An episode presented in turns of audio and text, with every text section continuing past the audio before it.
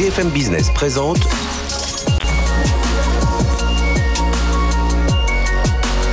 le magazine de l'accélération digitale.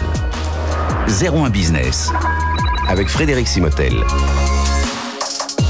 Bonjour, bienvenue dans l'émission 01 Business. On va parler, euh, tiens, on va démarrer euh, cette émission en parlant recrutement, en parlant souveraineté, en parlant compétences, formation avec euh, Émilie Sidikian. C'est la nouvelle euh, DG France de Salesforce. Elle sera avec nous dans un instant. On enchaînera derrière avec euh, tout ce qui est cyberfraude, cybersécurité. Euh, ELR Hermès France a sorti un baromètre et là, on apprend beaucoup de choses autour de, de ce qu'il se passe aujourd'hui. Les entreprises ne sont pas tout à fait conscientes encore de tous ces soucis. En deuxième partie de l'émission, on parlera du retour au travail. On parlera, vous savez, ce portail Service Now. Et eh bien voilà, comment ça accompagne, ça nous accompagne à revenir au travail. On parlera aussi à nouveau de recrutement avec euh, le CEO d'Altaïd, Jacques Froissant. Euh, Est-ce qu'il faut repenser sa politique RH quand on veut recruter des, profils IT Et puis euh, Startup Booster, ce sera à la fin avec euh, Yosra Jaraya, qui est la cofondatrice d'Astra Chain. On est là dans la collaboration, la sécurité, la, blockchain. Euh, Émilie Sidikian, que je reçois dans un instant, me dit c'est le blabla car de la donnée. Voilà, qu'elle connaît bien. Allez, on démarre. On est ensemble pendant une heure sur BFM Business. BFM Business, 01 Business. L'invité. Bonjour Émilie. Bonjour. Merci d'être avec nous. On, on, on, vous a connu chez Accenture pendant longtemps. 19 ans. 19 ans. et, là, vous avez franchi le pas, vous êtes passé chez, chez Salesforce il y a peu pour euh, prendre la, la, la tête de la, la, filiale euh, française. Et puis, vous, vous arrivez au moment aussi où il y a, enfin, il y a le Dreamforce qui vient de se tenir, euh, alors de façon virtuelle, toujours. On attendra peut-être l'année prochaine pour que ça redémarre. Et puis, bah, il y a beaucoup de choses à dire. Hein. On va parler des, des, formations, on va parler aussi des annonces autour de Slack, hein, cet outil collaboratif racheté par Salesforce, intégré totalement à l'offre Salesforce. Et puis, on parlera aussi souveraineté parce que là aussi il y a des annonces qui ont été faites de de ce côté-là. Mais je voulais, moi je voulais démarrer avec vous euh, autour de euh, d'une étude qui a été faite avec IDC, disant euh, voilà Salesforce va créer à l'horizon 2026 euh, plus de 200 210 200 000 200 emplois, 000 emplois. en France, générer plus de 50 milliards d'euros de, chiffre d'affaires. alors justement, expliquez-nous un peu où est-ce que vous êtes allé chercher tous ces chiffres. Alors déjà Salesforce, c'est la plateforme qui permet d'accompagner toute entreprise sur la gestion de la relation client de bout en bout. Mmh. Et donc pour faire ça, eh bien en fait on, est un, on sert de facilitateur de croissance pour des PME, euh, des, des, entreprises de taille moyenne ou des grands groupes qui eux-mêmes ont besoin pour oui, pouvoir ouais. euh, l'utiliser d'avoir des compétences en interne. Et donc il y a de l'emploi direct au sein de Salesforce et puis il y a de l'emploi indirect, c'est ce qu'on appelle la Salesforce Economy. Et vous avez rappelé les chiffres. Donc aujourd'hui déjà il y a 48 000 emplois en France euh, avec des personnes qui travaillent mmh. sur euh, des, des, des jobs autour de Salesforce qui sont certifiés Salesforce. Qui vont faire du développement. Qui font du, du développement. Exactement, mais pas que, puisqu'on a fait justement une cartographie des métiers de la tech pour oui. arriver à désacraliser ce qu'était la technologie. Oui, oui. Euh, et en fait, on s'est rendu compte que 35% euh, des compétences étaient, étaient vraiment très pointues euh, sur euh, des data scientists, sur euh, des, mm -hmm. des, techniciens qui permettaient en fait de, de, de, travailler sur les API ou autres. Mais le reste était autour de la gouvernance, de la conduite du changement, de l'adoption de la technologie. Et donc, c'est notre rôle en tant qu'entreprise qu en croissance dans la tech de faire en sorte de venir chercher euh, les talents cachés, les Lost Einstein euh, de la France pour s'assurer que euh, les emplois que l'on crée autour de la technologie puissent profiter à tous. Oui, c'est vrai qu'on est souvent concentré sur ces 35%, mais il y a, y a, y a tout le reste. Bien alors justement, où vont se créer tous ces emplois aujourd'hui selon vous? On parle évidemment du cloud, hein, puisque c'est, on est vraiment dans ce mouvement massif qui s'est accéléré d'ailleurs avec la, cette période Covid. Mais voilà, on va chercher des profils autour de, du développement du cloud. Alors là, on en vient aussi aux, aux annonces autour de, de Dreamforce, hein, qui est l'événement mmh. annuel autour de l'innovation. Ouais. Donc chaque année, on annonce les grandes thématiques. Donc c'est 3,6 milliards d'investissements euh, sur l'innovation. Et donc euh, cette année, c'est euh, une thématique qui est clé, qui est l'économie de confiance. Donc euh, le, le, Covid a démontré qu'il y a un changement de paradigme complet. Mmh. Et donc la manière de travailler euh, change, la manière d'opérer les entreprises change. Et donc elle s'est structurée sur trois grandes thématiques. La première qui est autour de la confiance en tant qu'entreprise responsable pour l'environnement. Oui. Et donc c'est à la fois. que j'avais pas signalé, mais on va en parler. Mais ça, ça c'est vraiment ah, important oui. parce que c'est mmh. à la fois le fait de dire en tant qu'entreprise responsable, eh bien voilà, on a, euh, mmh. on est en avance sur notre plan et donc on est neutre en carbone, mais surtout on a 100% d'énergie renouvelable pour nos propres opérations.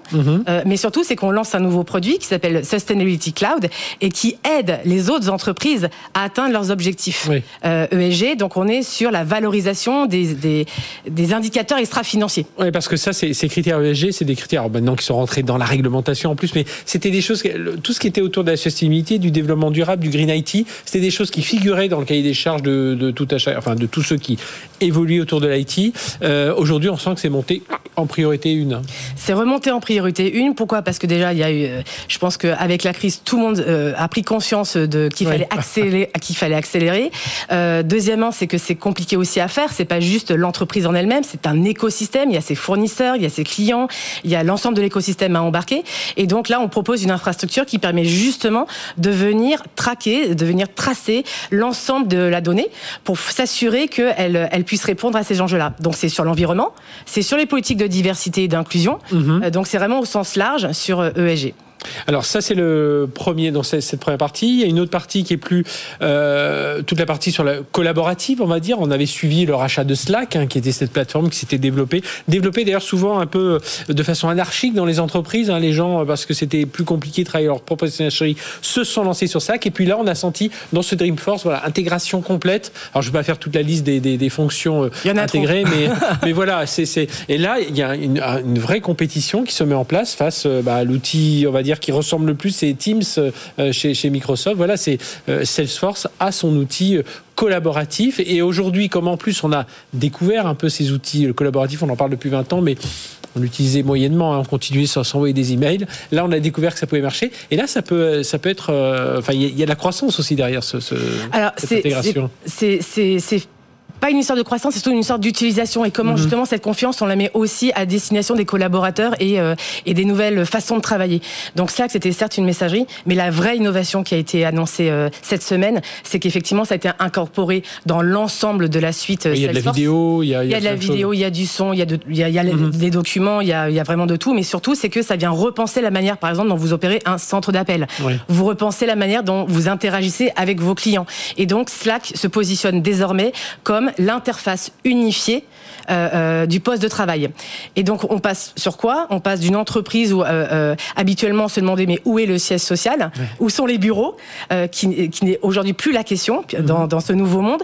La question est de dire quelle, quelle est la suite d'outils que l'on offre aux collaborateurs pour pouvoir travailler de n'importe où et travailler quand cela les arrange? Mhm. Et donc on vient équilibrer la qualité de vie et les nouvelles modalités de travail pour pouvoir trouver le juste équilibre. Et alors est-ce que c'est dans cet univers qu'on retrouve de, de, de l'intelligence artificielle, de, du Einstein, là, le, qui était le, nom de, enfin pas le nom de code, hein, c'est le nom de, ah euh, chez Salesforce. Donc c'est venu s'intégrer dans tout ça? C'est venu s'intégrer dans tout ça. Pourquoi? Parce qu'effectivement, je, vous donne un exemple. Dans le Dreamforce, il y a un, un grand client français qui avait des centres d'appel pour pouvoir gérer les problématiques post-vente.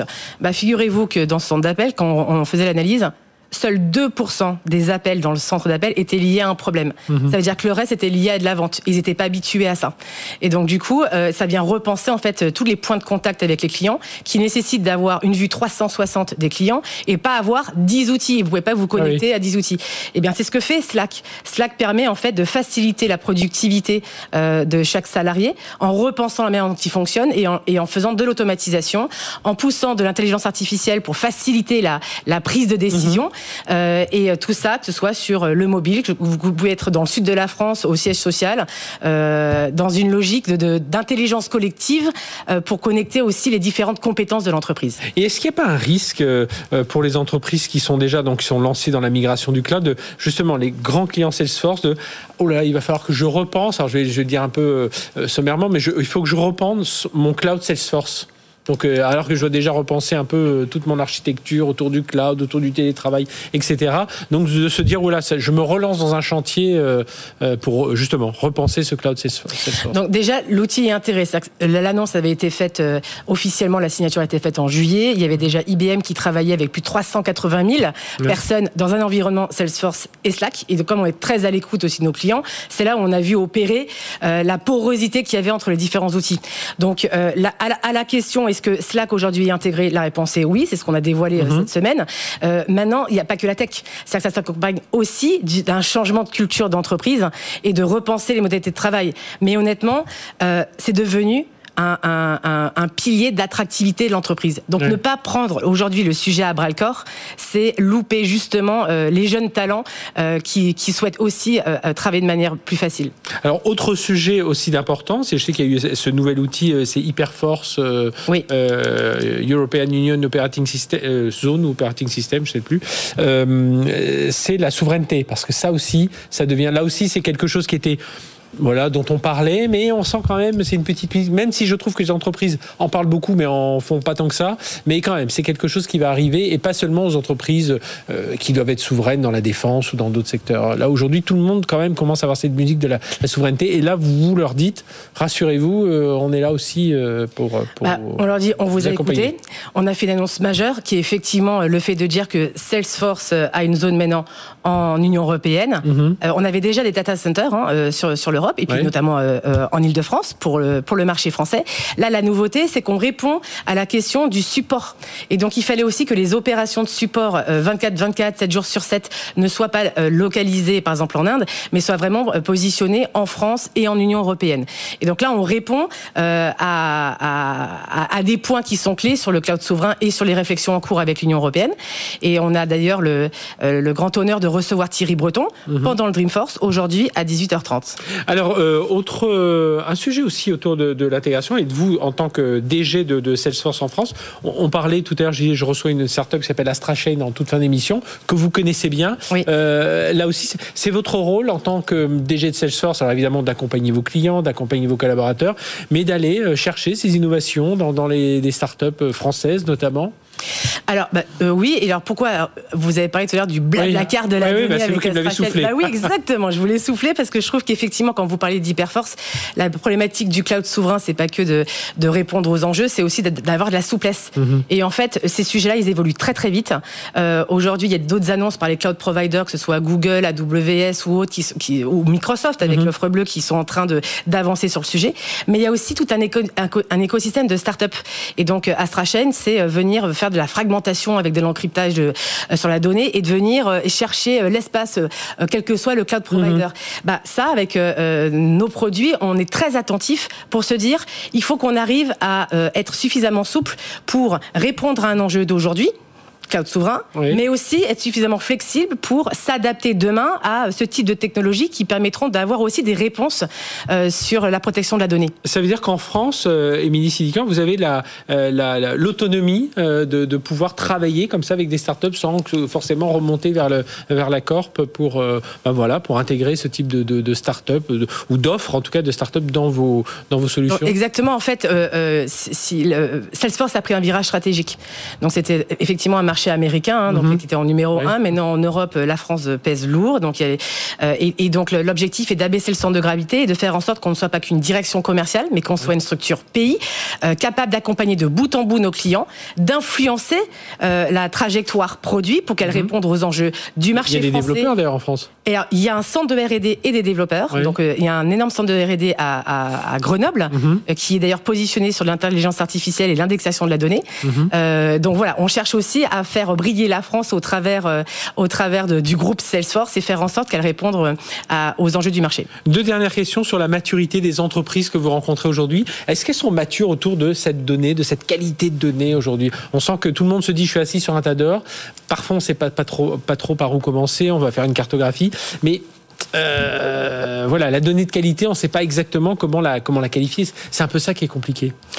Oui, le sujet est complexe et c'est pour ça qu'en général, bah, il faut arriver à avoir une approche euh, euh, ouverte euh, avec un écosystème de partenaires qui permettent justement de, de pouvoir les accompagner. Le degré de maturité est aussi différent. Quand on est une grande entreprise avec des départements entiers autour de la data ou des centres d'excellence technologique, bah, ça peut être peut-être plus facile. Il faut aussi aller chercher ceux qui n'ont pas forcément cette force de frappe et c'est pour ça qu'on s'inscrit aussi dans les territoires en allant accompagner les PME, PMI en France. On en a plus de 60 000 Mhm. Euh, et aussi euh, le fait d'être proche des startups pour créer ce lien euh, entre les différentes parties prenantes. Eh bien, on en reparlera justement tout à l'heure une autre startup. Merci Émilie Merci à Sidikian, DG de Salesforce en France. Et puis, ben voilà, bon, bon vent dans vos nouvelles destinées à la tête de, Salesforce France. C'est la première fois qu'il y a une femme patronne de Salesforce en France. Tout à fait. oui, je ne me trompe pas. Allez, on marque une courte pause. On se retrouve juste après. On va parler tiens, de tout ce qui est fraude et cybersécurité.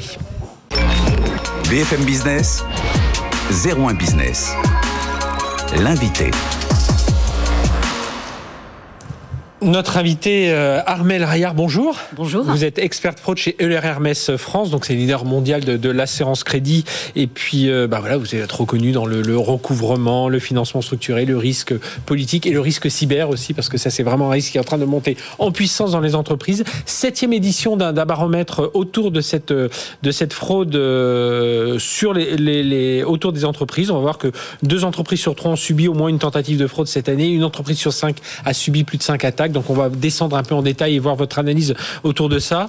Est-ce qu'on peut dire oui que la crise Covid elle a accéléré plein de choses, euh, la transformation digitale, l'utilisation du, du, des outils bureautiques collaboratifs, le télétravail, mais elle a accéléré aussi le, la fraude, le risque de fraude et la fraude? Oui, clairement, clairement on peut le dire, parce qu'on voit euh, que qu'une entreprise sur deux a noté une progression en fait des, euh, des attaques, mmh. euh, et ça, ça s'explique assez, assez facilement si on se remet dans le contexte. En fait, en mars 2020, les entreprises ont été précipitées dans un contexte de, télétravail. Elles ont dû faire face à et gérer un certain nombre de, problématiques déjà euh, pratiques de connexion, d'essayer de, maintenir une activité. Et, à partir de là, il y a un certain nombre de, de vulnérabilité qui en sont, sont suivies, hein, vulnérabilité euh, humaine par, par, par, ces préoccupations et moins, moindre. On, on le dit clairement, vous, avec votre baromètre, vous avez pu clairement les chiffrer. Hein, on n'est pas juste dans la tendance, hein, on est vraiment dans, dans, dans ces chiffres dont vous parlez. Trois entreprises sur quatre observent une augmentation des attaques, une entreprise sur quatre a été victime d'une fraude. Donc, c'est quel type de fraude d'ailleurs les principalement On a beaucoup, beaucoup entendu du ransomware, mais c'est usurpation d'identité. Voilà, c'est les, lesquels reviennent le plus souvent? Bah dans le top 5 des, des, fraudes qui ont été le plus recensées, euh, trois, enfin quatre même, les trois premières, mais quatre sont de type usurpation d'identité. Mmh. Donc c'est là peut-être qui c'est l'occasion de rappeler le lien et la complémentarité entre les attaques cyber et les usurpations d'identité. Oui. Parce que l'attaque cyber, c'est un moyen en fait de, de constituer une usurpation d'identité avec une intrusion dans les systèmes d'information. Et donc le, cyber est au service en fait de, de l'usurpation d'identité. Il n'y a pas d'usurpation d'identité sans moyens euh, cyber déjà d'une part. Euh, et après, dans les trois premières que l'on retrouve, et ça c'est le fait notable avec mm -hmm. cette étude, c'est l'explosion de la fraude au faux président. Oui. Et quand on parlait de télétravail euh, précédemment, effectivement, l'éloignement des collaborateurs de la direction fait que c'est une fraude qui a explosé durant, euh, durant les confinements. Oui, avec euh, évidemment, enfin, on, entend, c'est l'une des fraudes dont on a beaucoup, beaucoup, beaucoup entendu parler avec les histoires de, de ransomware. Est-ce que ça veut dire que euh, oui, je, je, cherchais mon terme, c'est avec l'ingénierie sociale aujourd'hui. On oui, entend beaucoup ça, on va les regarder dans les réseaux sociaux un peu. C'est ça qui est toujours très. On n'arrête pas de le répéter ici. Hein, attention à ce que vous laissez sur les réseaux sociaux. Ça paraît tout bête de dire ça, mais même au niveau pro, on, on a tous autour de nous des exemples aujourd'hui. On se dit, mais comment des gens peuvent laisser ce type d'informations sur des réseaux sociaux visibles par, par à peu près tout le monde? Est-ce que ça veut dire que d'un côté, justement, on a cette vigilance qui s'est un peu. Euh, qui, qui, continue à se relâcher de la part de, de nous tous en tant qu'utilisateurs, parce que de l'autre côté, on a des pirates qui sont de plus en plus professionnels hein, et qui, qui, savent adresser. Ils ont même, ils font des communiqués de presse, presque, ils savent se revendre des outils entre eux, ils communiquent entre eux via via tout un tas de, de, de réseaux. Ils sont très structurés, mais en face, on a cette vigilance qui, on baisse assez vite la garde. Ils sont extrêmement structurés, ils se sont professionnalisés, donc les fraudes sont de plus en plus et ciblés et sophistiqués. Donc, mmh. de fait, c'est de plus en plus difficile de les déjouer. Euh, avec le, le, le, premier confinement, la, la, garde a été complètement abaissée, effectivement, par rapport à cette gestion oui. d'autres priorités. Et on était dans l'urgence. On voit que là, euh, 7 entreprises sur 10 disent qu'elles ont revu leurs procédures internes et revu leurs procédures de sécurité informatique. Mmh. Pour autant, euh, on voit que ça n'est pas, enfin que le zéro défaut n'existe pas Oui. et que euh, les preuves en est les chiffres avec une entreprise sur quatre. Donc euh, c'est quand même assez considérable. Une entreprise sur quatre qui a subi une fraude au cours de l'année passée. Mmh. On, on, le dit assez souvent. Un, hein. un, niveau de fréquence qui est extrêmement élevé. Oui, on le dit souvent. Hein, même après, il y a souvent des entreprises qui font des tests, euh, des sortes de formations. Oui. Alors sur le terrain, on dit attention, on va, on va vous tester, voir comment vous réagissez une fois que c'est passé, alors déjà on voit les résultats, mais une fois que c'est passé, qu'il y a eu les, les, messages de prévention, on recommence trois jours après, hop, les gens retombent dans les mêmes pièges. Donc il y a vraiment cette vigilance à avoir, cette hygiène. Euh, ben, on, a, on a une hygiène euh, pour, euh, face au Covid, cette hygiène face, au, face aux, cyberattaques. Qu'est-ce qu'on peut mettre en place vous avez, vous avez, interrogé aussi, voir quels sont les dispositifs qui ont permis de, de, déjouer les fraudes. Donc, qu'est-ce, qu'est-ce qui peut être, qu'est-ce qui est le plus efficace aujourd'hui? Ce qui, est le plus efficace, c'est ces deux points en fait. C'est le fait de développer la prévention mhm. et développer des solutions d'assurance. Par prévention, donc, euh, on entend euh, le fait de renforcer des, euh, procédures, procédures internes, renforcer des procédures de sécurité, d'une mhm. part. Et ce que vous évoquiez tout à l'heure, c'est effectivement l'humain. Dans 80% des cas, c'est le collaborateur qui a permis de déjouer la fraude. Donc, c'est à la fois le maillon fort, par rapport à cette situation. oui, c'est paradoxal. Mais aussi le maillon faible, parce qu'on aura beau utiliser toutes les procédures de sécurité, informatique ou interne, si on a un collaborateur qui utilise euh, par exemple un mot de passe 1, 2, 3 casse, oui, on, on verra bien que euh, euh. c'est un échec. Et, là, encore une fois, on revient à la, notion de, zéro défaut qui, n'existe pas. Et l'autre point, au-delà de la prévention et de l'anticipation, c'est de développer des solutions d'assurance mm-hmm. pour se décharger de cette charge financière, de se décharger euh, de la gestion du sinistre pour pouvoir continuer à se concentrer sur son activité, son développement et sa gestion. Et ça veut dire que vous, Amélie Rayard, chez, chez Hermès, vous avez aussi ce, rôle de conseil, c'est-à-dire quand vous allez euh, assurer euh, quelqu'un autour de ces, risques IT, vous allez aussi en même temps regarder un peu si toutes les, coffres forts sont bien fermés, si toutes les issues sont bien gardées? On regarde les, procédures internes de la société, les procédures informatiques. Euh, on prend en charge, bien évidemment, s'il y a un impact financier et un coût. Et puis après, on a aussi une hotline pour accompagner les mhm. entreprises qui ont subi des cyberattaques pour leur fournir les gestes de premier secours, euh, comment sauvegarder les preuves, comment agir. Parce que généralement, quand ça se passe, on, enfin, on est, on est à terre, donc euh, et, même il faut, un accompagnement. En, amont, on voit souvent les entreprises. Alors évidemment, il y a des grandes qui ont des services de sécurité, de sécurité informatique, etc. Mais souvent, on a du mal à établir la cartographie des risques. C'est-à-dire, on, sait installer des, firewalls, on sait installer des, mmh. euh, des, des, antivirus, ce genre de choses. On sait prévenir les gens, les former, mais voilà, on ne sait pas que parce que son entreprise va être peut-être impliquée dans dans, euh, je sais pas, je pense à un pétrolier qui va être euh, peut-être attaqué par des gens qui sont plus sensibles à, l'écologie. Enfin voilà, il y, a, tout ce tas de choses. Et ça, on n'y pense pas forcément quand on est euh, dans certaines entreprises. Se dire, tiens, parce que mon, PDG a pris la parole sur un sujet, parce que mon entreprise la marque représente quelque chose en bien, en mal pour, pour, pour des communautés, je, je, suis un, risque potentiel. Mais, mais on a vu des articles de presse où il y a des PDG qui ont signé et qui ont mis en avant leur signature. Mhm. Et les fraudeurs, ils ont utilisé ces informations ah pour perpétuer des fraudes et on revient sur l'ingénierie sociale et usurper l'identité de ces personnes. Mhm. Donc il y, a, ces fragilités, effectivement, qu'on parlait de Donc cette cartographie, pour vous, ça, manque encore? Il y a un effort à faire dans cette, euh, pour les entreprises à, monter, à vraiment avoir bien cerné leur cartographie des risques? Ben, C'est clair que ça doit faire partie de l'ADN de l'entreprise. C'est pas encore complètement le cas. On est sur une maturité qui progresse, mhm. c'est déjà bien.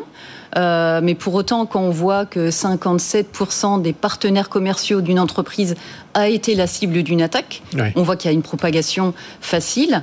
Et donc, encore une fois, c'est et la prévention et les solutions euh, d'assurance qui doivent progresser.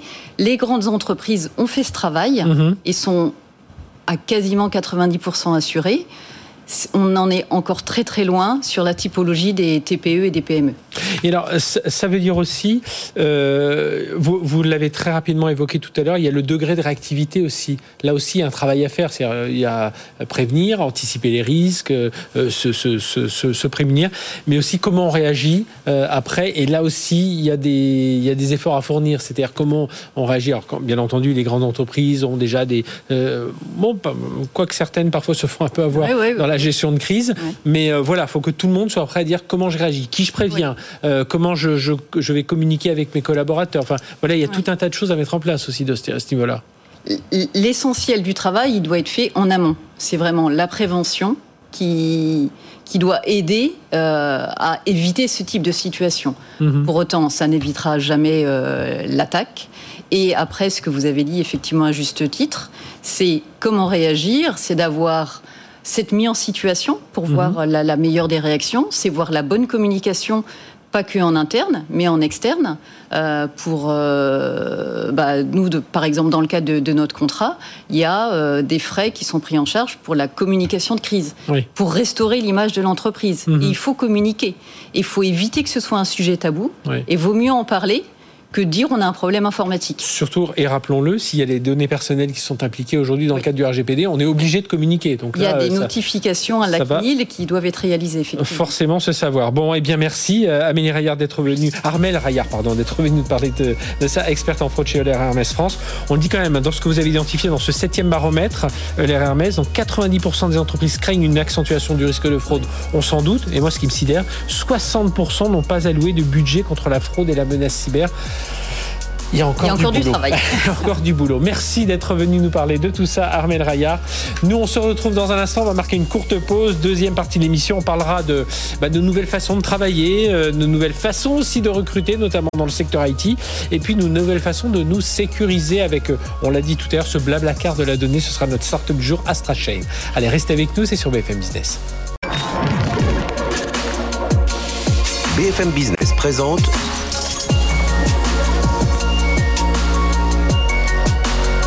le magazine de l'accélération digitale. 01 Business avec Frédéric Simotel.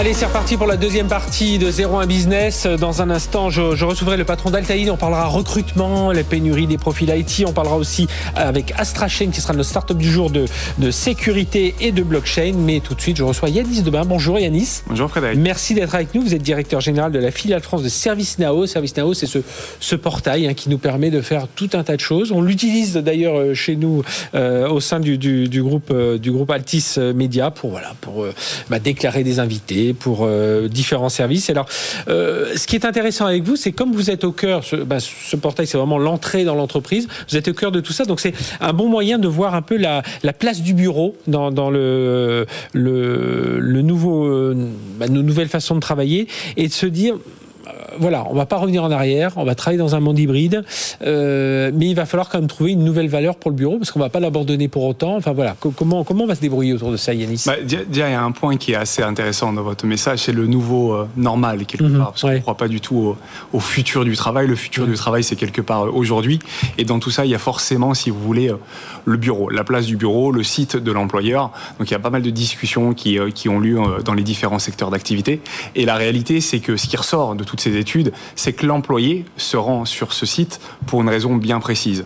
On a eu euh, cette phase Covid avec 18 euh, mois assez difficiles à mhm. passer dans certains secteurs d'activité euh, au moins, et donc les personnes, les collaborateurs ont dû s'adapter à ce nouveau monde. Et donc, par définition, une fois qu'on a trouvé ces marques, on se pose la question de est-ce que j'ai envie de revenir en arrière? Bah, La réponse, c'est a priori plutôt non. Donc, ça pose la question du, du bureau. Et ce qui ressort, c'est une demande de flexibilité en fait de la part collaborateur. C'est cette capacité de travailler en fait du bureau quand c'est nécessaire, quand il y a une interaction qui est, qui est légitime et qui fait sens, mais aussi cette capacité à pouvoir travailler de sa résidence principale, d'un espace de coworking. Donc, ça change un petit peu mhm. la façon de, de collaborer au quotidien. En, en plus, je trouve que là, avec le, petit recul que l'on commence à avoir, on voit que a des fois, on a envie de passer toute la semaine au bureau. D'autres fois, on a envie de ne pas être. pour différentes raisons. Mais on, sent qu'il n'y a, pas de, a pas de modèle non plus de dire. Alors, moi, quand j'entends toujours les gens qui disent ça va être deux jours par semaine, oui, très bien. Mais euh, on sent qu'au bout d'un moment, bah, ce sera peut-être qu'un jour par semaine. Ce sera peut-être pas de télétravail pendant un mois parce que on est sur des gros projets, il faut qu'on collabore, qu'on réside. Donc on voit,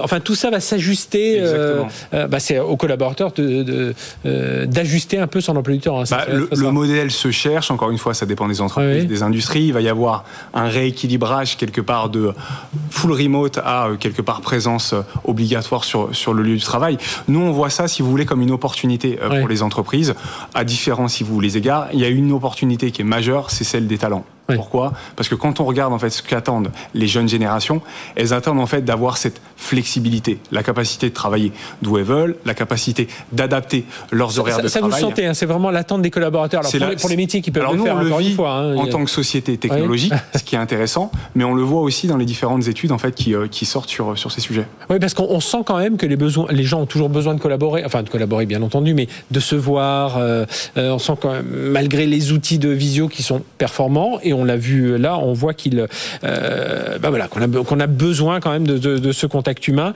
Euh, il faut aussi que les entreprises, enfin, elles ont quelques challenges, quelques enjeux aussi en termes de système d'information, que tout ça soit, et c'est là où des acteurs comme vous, des éditeurs arrivent avec leur plateforme, tout ça, ça s'intègre aussi dans un système d'information. Il y a un peu du sans couture. Oui, parce que je parlais, si vous voulez, d'opportunités pour les entreprises, mais ça amène aussi quelques challenges euh, et quelques enjeux. Et un des challenges, c'est quelque part d'être capable de fournir une expérience qui soit la plus fluide possible, la plus mmh. transparente possible pour le collaborateur d'un côté, parce qu'on veut qu'il soit aussi efficace ah oui. de son domicile que du site du travail. De chercher ses applications, Forcément. ses codes d'accès dans tous les Mais sens. il y a aussi en fait les attentes des clients et des consommateurs, c'est-à-dire que en tant que client ou en tant que consommateur, peu vous importe que le collaborateur avec lequel vous discutez, il travaille de chez lui mmh. ou du site en fait de la société euh, dont vous êtes quelque part client. Donc il y a un enjeu qui est important et c'est là où vous le, vous le mentionnez bien, Frédéric. La plateforme, la technologie, en fait, elle est là pour, pour, pour répondre à cette mission. Et, et, du coup, on est en train de changer complètement ce qu'on appelle l'expérience. Alors, on parlait d'expérience client, là, c'est l'expérience collaborateur et qui est en train de changer. On devient même presque quelque part son, son, son, propre, on, son propre DRH. Il y a, y a un petit peu de ça. On en mm -hmm. parlait euh, la semaine dernière, oui. notamment avec euh, la DRH Marianne de SES Imagotag. Donc, c'est vrai. Et encore une fois, moi, je reviens souvent aux attentes des collaborateurs parce que c'est ce qui va dicter aussi le marché du travail demain. Et, et dans ces attentes-là, si vous voulez, qui sont toujours liées hein, au, au du travail, il y a la volonté, si vous voulez, de bah, d'effacer ou d'enlever les tâches rébarbatives, que vous soyez sur le lieu du travail ou à domicile. Et encore une fois, la technologie est là pour ça. Donc on, on, on cherche cette tour de contrôle un peu. C'est un peu ça. C'est. Bah, c'est en tout cas le positionnement de ServiceNow. C'est la valeur qu'on apporte à nos clients depuis 17 ans. On est la tour digitale euh, quelque part, tour de contrôle digital euh, des entreprises. Et l'idée, c'est d'aller casser les silos, d'aller digitaliser mm -hmm. un certain nombre de processus sur des domaines fonctionnels comme les ressources humaines, la finance, le juridique, mais aussi sur des sujets qui sont plus euh, IT. Et donc, quand on parle de monde hybride avec des personnes qui sont au bureau, qui sont chez elles, etc., etc. Par définition, le fait de casser les silos, de fluidifier ouais. le partage d'informations, c'est juste essentiel. Il y a ce monde hybride aussi entre les RH, les métiers, les finances, euh, l'IT, tout ça. Il faut que tout ça se collabore. Et ça, c'est peut-être la partie la plus compliquée, on va dire, parce que mettre tout le monde d'accord autour d'un outil, on, on, y arrive. Maintenant, après, il faut que tout le monde euh, l'utilise. Eh bien, merci Yanis Debin d'être venu nous parler de tout ça. Vous êtes directeur général de la filiale France de ServiceNow. Et puis voilà, la place du bureau dans le, le nouveau monde du travail. On vous retrouvera la semaine prochaine. On a plein de, plein de sujets encore un tour de ce nouveau monde de travail. Merci d'avoir été avec nous. Allez, dans un instant, on parle recrutement avec Jacques Froissant, le patron d'Altaïd. BFM Business, 01 Business. L'invité. Notre invité Jacques Froissant. Bonjour Jacques. Bonjour. Bienvenue, CEO d'Altaïd, cabinet de recrutement euh, digital. Euh, alors un marché du recrutement IT en surchauffe, hein, on, on, on, le dit ici euh, chaque oui. semaine. Mais justement, on va essayer de voir avec vous, trouver quelles sont les solutions pour, euh, bah, pourquoi pas, euh, faire comprendre aux entreprises, aux entreprises pardon, qu'il est temps de redéfinir un peu leur politique de recrutement. Hein. C'est un peu ça. Il faut, il faut repenser la façon dont on, dont on va recruter les profils IT notamment. Oui, il faut leur penser sur l'IT et ce qui est nouveau également sur le marketing digital. On ouais. commence à être en surchauffe sur des tout ce qui est lié à l'acquisition dans le e-commerce, le marketing digital, des postes euh, traffic manager, SEO, référencement, etc. Mm -hmm. euh, deviennent des, des postes en tension aussi, comme euh, comme l'IT. Et ça, c'est vraiment une nouveauté. Et donc, bah, pour les entreprises. Euh, il y a plusieurs plusieurs pistes. Une première, c'est euh, d'avoir moins d'exigences euh, sur les profils, euh, au lieu de chercher quelqu'un, je sais pas, qui a 5 ans d'expérience, peut-être prendre 2 ans d'expérience avec un vrai potentiel. Mm -hmm.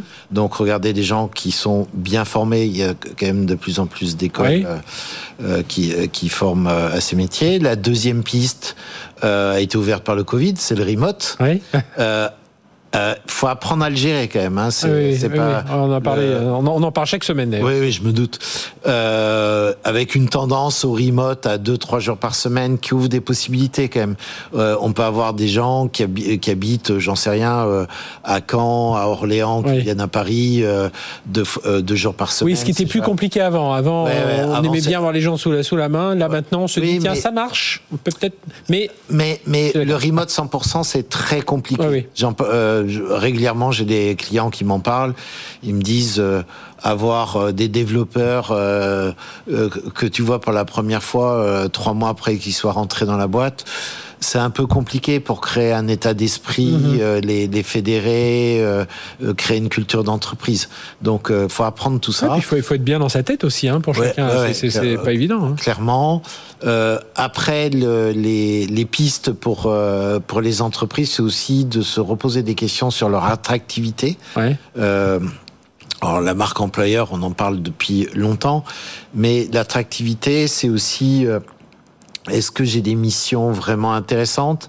C'est euh, euh, euh, quelle, quelle image dégage l'entreprise et être conscient de l'image qu'on a réellement sur le marché. Tout le mhm. monde n'est pas Microsoft, Google, Blablacar ou Doctolib, pour en citer les Français. Donc ça veut dire qu'il faut, il faut trouver par exemple, tiens, on est des passionnés de voile, on est passionnés de ou de, de, green, de green, de choses comme ça. Faut, faut pas hésiter à mettre des, choses en, des, choses en avant comme ça. Des engagements forts. Hein, on sent que de plus en plus euh, euh, des candidats qui sont prêts à changer euh, sur des enjeux aussi de mission de l'entreprise, mhm. de, de valeurs, de effectivement tous les engagements RSE sont sont importants de plus en plus. Et est-ce que est-ce qu'on a aussi beaucoup d'entreprises qui parfois ont, et le Covid a pu le mettre en lumière, mais on les ont des talents, on va dire, comme ça, ont des talents dans l'entreprise, mais qui n'ont pas les compétences souhaitées. Et parfois, on hésite un peu à faire sortir les gens de leur, euh, euh ben de leur tracé, de leur parcours. C'est pas facile, hein, que ce soit pour l'entreprise, son manager, euh, pour la personne, de lui dire tiens, euh, toi, tu es, super bon dans ce domaine. Est-ce que tu pourrais tenter d'aller dans le marketing digital alors que c'est pas forcément ton domaine avant? Est-ce que ça, c'est quelque chose qui qui peut marcher alors, ça peut marcher à condition de euh, d'abord d'avoir une vraie volonté de la personne de le faire. De le faire, oui. C'est, c'est, on transforme pas quelqu'un de force. Euh, la deuxième, c'est euh, c'est d'être accompagné. Alors ça peut être par de la forma de la formation, qu'elle soit faite en interne ou en externe. Mm-hmm. et, et c'est pas donné à toutes les à toutes les entreprises effectivement de faire ces transferts là. Euh, euh, assez euh, étonnamment, ça se fait finalement plus facilement dans des startups où on voit des gens complètement changer de métier parce qu'ils en ont envie qu'on les qu'on les accompagne. On l'a fait chez Altaïd, par exemple, qu'une office manager qu'on a transformée en consultante en recrutement mhm. pendant, le Covid. Et ça s'est fait tout naturellement. On l'a accompagnée, formée, etc. mais elle était volontaire, elle était demandeuse. J'avais j'avais une question, c'est comment engager ses collaborateurs parce que c'est ça aujourd'hui. C'est avec ce donc il faut sortir du Covid déjà, il faut réenclencher un peu la, euh, la, la, machine et comment engager ses collaborateurs dans la culture, dans le, le, la, conduite du changement, puis leur dire bah tiens allez euh, faut, faut, vous faites partie, vous êtes un, point un maillon important de l'entreprise et euh, voilà soyez à l'écoute de tout, de, en voyant vos opportunités. L'engagement des salariés dans l'entreprise c'est un vrai sujet post-Covid.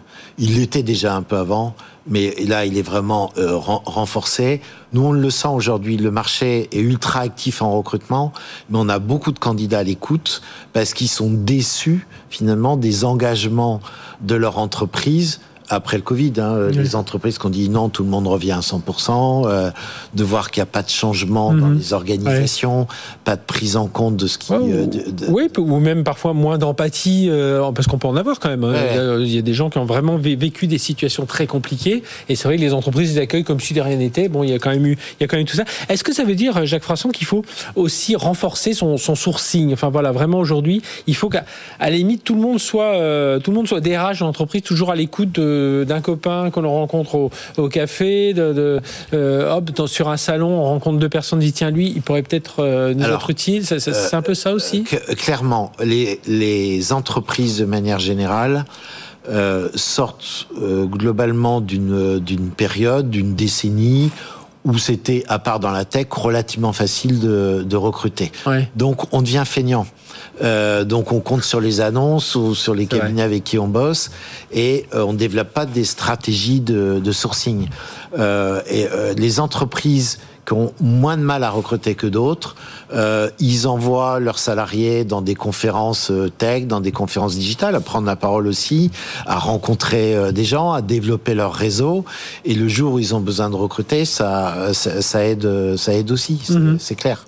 Tout à l'heure, dans l'IT, je, recevais en début d'émission Émilie Sidikian, qui est la nouvelle DG de Salesforce en France.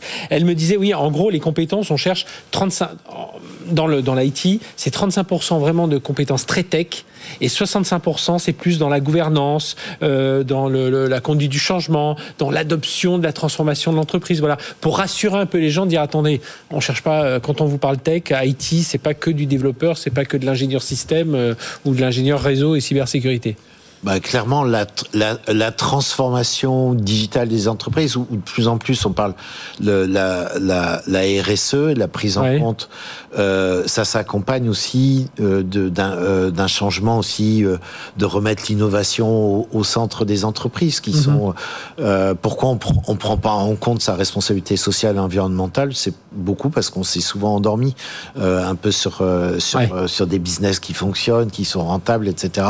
Et du coup on innove moins, on repense moins, et, et euh, les, les, entreprises ont, ont, pris un sacré coup de boost euh, là-dessus. Mhm. Vous êtes confiant quand même, euh, Jacques, pour l'avenir, pour ces, ces, ces, cette pénurie alors, euh, il y a, va pouvoir y faire face.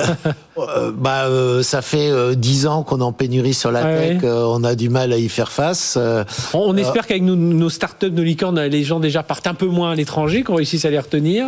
Oui, il y en a pas tant que ça qui partent à l'étranger. il, y, en a, puis c'est une bonne chose. Hein. C'est ceux qui partent aussi, qui reviennent créer des entreprises ou qui ont été confrontés à ça. Donc, il faut jouer avec ça aussi. Eh bien, merci Jacques Frasson, CEO d'Altaï, donc cabinet de recrutement dans le digital. Donc, voilà, tout ce qui est euh, c'est ce recrutement dans l'IT, ce recrutement dans le marketing digital. Eh bien, voilà, il faut repenser. Euh, je pense qu'il y a pas mal de euh, de, conseils qui vous ont été donnés là par par Jacques pendant notre interview. Repensez un peu votre politique de, recrutement, votre mode de sourcing. Voilà, regardez, bah, réécoutez-nous. Hein, pourquoi pas Le replay existe aussi sur le site de BFM Business. Allez, coup, de, j'allais dire coup de pouce. Non, c'est Startup Booster avec Yosra Jaraya, elle est cofondatrice d'Astra Chain. C'est tout de suite sur BFM Business. BFM Business. 01 Business. Startup Booster. Startup Booster avec Yosra Jaraya, bonjour. Bonjour, Merci d'être avec nous. Vous êtes cofondatrice d'Astra Chain. Alors, on va parler. Alors, je vais le dire très brutalement, enfin très euh, vulgairement, c'est un coffre-fort as a service. C'est comme ça qu'on peut vous définir. Et, et, puis tout à l'heure, on a eu Émilie Sidikian, euh, euh, la DG de Salesforce France, qui dit c'est le blablacar de la donnée. Alors, expliquez-nous ce que vous faites. Exactement. Euh, alors, en fait, ce qu'on fait chez AstraChain, c'est que on va utiliser, comme Blablacar, la notion de décentralisation pour apporter de la sécurité et de la collaboration autour des données. Donc, notre thèse chez AstraChain, c'est qu'il ne faut plus opposer sécurité d'un côté et productivité de l'autre, mais qu'il est possible d'allier les deux avec des outils d'entreprise de nouvelle génération qui inclut à la fois une collaboration simple, efficace, rapide et une très forte sécurité de la donnée ce qui permet d'éviter d'aller sur du shadow IT, euh, d'utiliser ses outils personnels. D'accord. Et donc vous, alors ça, vous travaillez à travers la, euh, la blockchain, hein, avec euh, ce que vous appelez votre, votre omni-cloud. Ça veut dire quoi? Ça veut dire que je suis une entreprise, voilà, j'ai mes données clients, mes données financières, mes données collaborateurs, mes données stratégiques, mes brevets, enfin voilà, j'ai tout un ensemble de données. Qu'est-ce que je, qu'est-ce que je viens vous voir Qu'est-ce que vous allez faire pour moi? Alors on peut faire deux choses. Euh, vous pouvez à la fois mettre euh, vos données dans notre coffre-fort décentralisé Split et l'utiliser directement comme mhm. une solution SaaS en fait de collaboration entre vos différents collaborateurs. Euh, et vous pouvez également nous confier le stockage sous-jacent de tous vos logiciels d'entreprise pour les sécuriser. Donc premier, choix, c'est voilà, c'est comme j'achète d'un coffre-fort, je mets tout dedans. C'est ça. C'est moi, c'est moi qui gère euh, les comment j'organise tout ça à l'intérieur. Deuxième solution, j'ai le coffre-fort, mais c'est vous qui en plus euh, dites bah tiens ces données-là, elles sont peut-être plus sensibles, faut peut-être les mettre euh, dans un endroit encore plus sécurisé. Exactement. On va définir en fait ensemble le niveau de sécurité dont on a besoin et donc mhm. dans combien de lieux de stockage Est-ce qu'on a besoin de quatre clouds Est-ce qu'on est sur des clouds publics ou est-ce qu'on est sur les serveurs privés de l'entreprise euh, Et en fait, plus on va décentraliser, plus ça va augmenter la sécurité tout en ayant une traçabilité complète de la donnée. Oui, parce que c'est ça. Euh, c'est ce, qui est, ce qui est intéressant chez vous, c'est que vous, vous parcelliser, parcelliser, enfin voilà, vous faites des parcelles de, de, data, donc ça veut dire qu'un pirate qui réussit à s'introduire ou voilà ou une fuite de données, ça va rester cloisonné. Alors c'est regrettable, mais ça, ça reste cloisonné à un endroit, ça se répand pas partout, et c'est c'est ça qui va faire un peu euh, votre votre force. D'ailleurs, le, produit s'appelle Split, hein, c'est bien ça, le fait de décentraliser tout ça. Mais par contre, pour l'entreprise, elle, elle, elle voit quand même toutes ces datas comme si euh, elle avait une vision unifiée. Oui, pour l'entreprise, elle a un tableau de bord unifié pour la gouvernance de sa donnée. Mhm. Et d'autre part, euh, vous avez évoqué le cas des, ransomware et des attaques. En fait, elles deviennent même inopérantes parce que comme on aura chiffré et fragmenté la donnée, mhm. euh, si un pirate s'attaque à un lieu de stockage, il aura une donnée parcellaire et chiffrée dont il ne peut rien faire. Il ne peut même pas la vendre sur le dark web, il ne peut rien en faire. Et du côté de l'entreprise, on a implémenté une technologie qui existe depuis plusieurs décennies, euh, qui s'appelle la gestion des codes d'erreur, de Solomon. Et ça veut dire que même s'il manque une petite partie de la donnée, on est capable de reconstituer la donnée pour l'entreprise qui du coup peut continuer à travailler. On a cette obsession de maintenir toujours la productivité de l'entreprise. Oui, oui c'est ça de ne pas, de pas attendre ces histoires de sauvegarde. Alors aujourd'hui, vous travaillez, alors, le, ça fait deux, deux, ans, un peu plus de deux ans que vous travaillez sur ce, sur ce, sur ce projet. Aujourd'hui, l'offre, ça y est, Split est, est, lancée. Mm. La société existe depuis 2021, mais euh, voilà, ça fait un moment que vous travaillez dessus. Vous avez, fait, vous avez été HEC, vous avez juridique, HEC, MIT, enfin voilà, il y a, vous êtes une quinzaine de personnes aujourd'hui. Euh, aujourd'hui, vous allez chercher qui comme client? Quelles sont les, les premières entreprises que, que, que vous, euh, auprès desquelles vous travaillez? Alors aujourd'hui, on a deux typologies de clients qui vont être particulièrement intéressés par cette collaboration sécurisée, euh, les, les, entreprises qui ont un fort objet réglementaire, mhm. les banques, les assurances, les avocats, la santé par exemple, mais aussi d'un autre côté, des éditeurs de logiciels. Et ça, on ne l'avait pas forcément ah anticipé. Les éditeurs viennent nous voir parce que se connecter à notre stockage décentralisé leur apporte à, à elles un avantage compétitif. Ah, et donc, ils, pourraient vous vendre en marque blanche, c'est un peu ça l'idée? Exactement. Ils peuvent nous embarquer dans leur logiciel et aller dire à leurs propres clients, maintenant, quand vous utilisez mon application métier, le stockage sous-jacent est sécurisé. D'accord. Et alors, par rapport à des solutions de, chiffrement traditionnelles, voilà, quelle va être alors, On a compris, il y a cette histoire de, parcellisation de, de, la donnée. C'est ça qui va faire votre, votre plus par rapport aux autres qui vont chiffrer par, par bloc? Oui, c'est vraiment ça. Parce que finalement, avec du temps et de l'argent, euh, une personne du ministère de l'Intérieur nous disait ça il y a quelques jours, avec du temps et de l'argent, on peut casser tout type de chiffrement. Oui.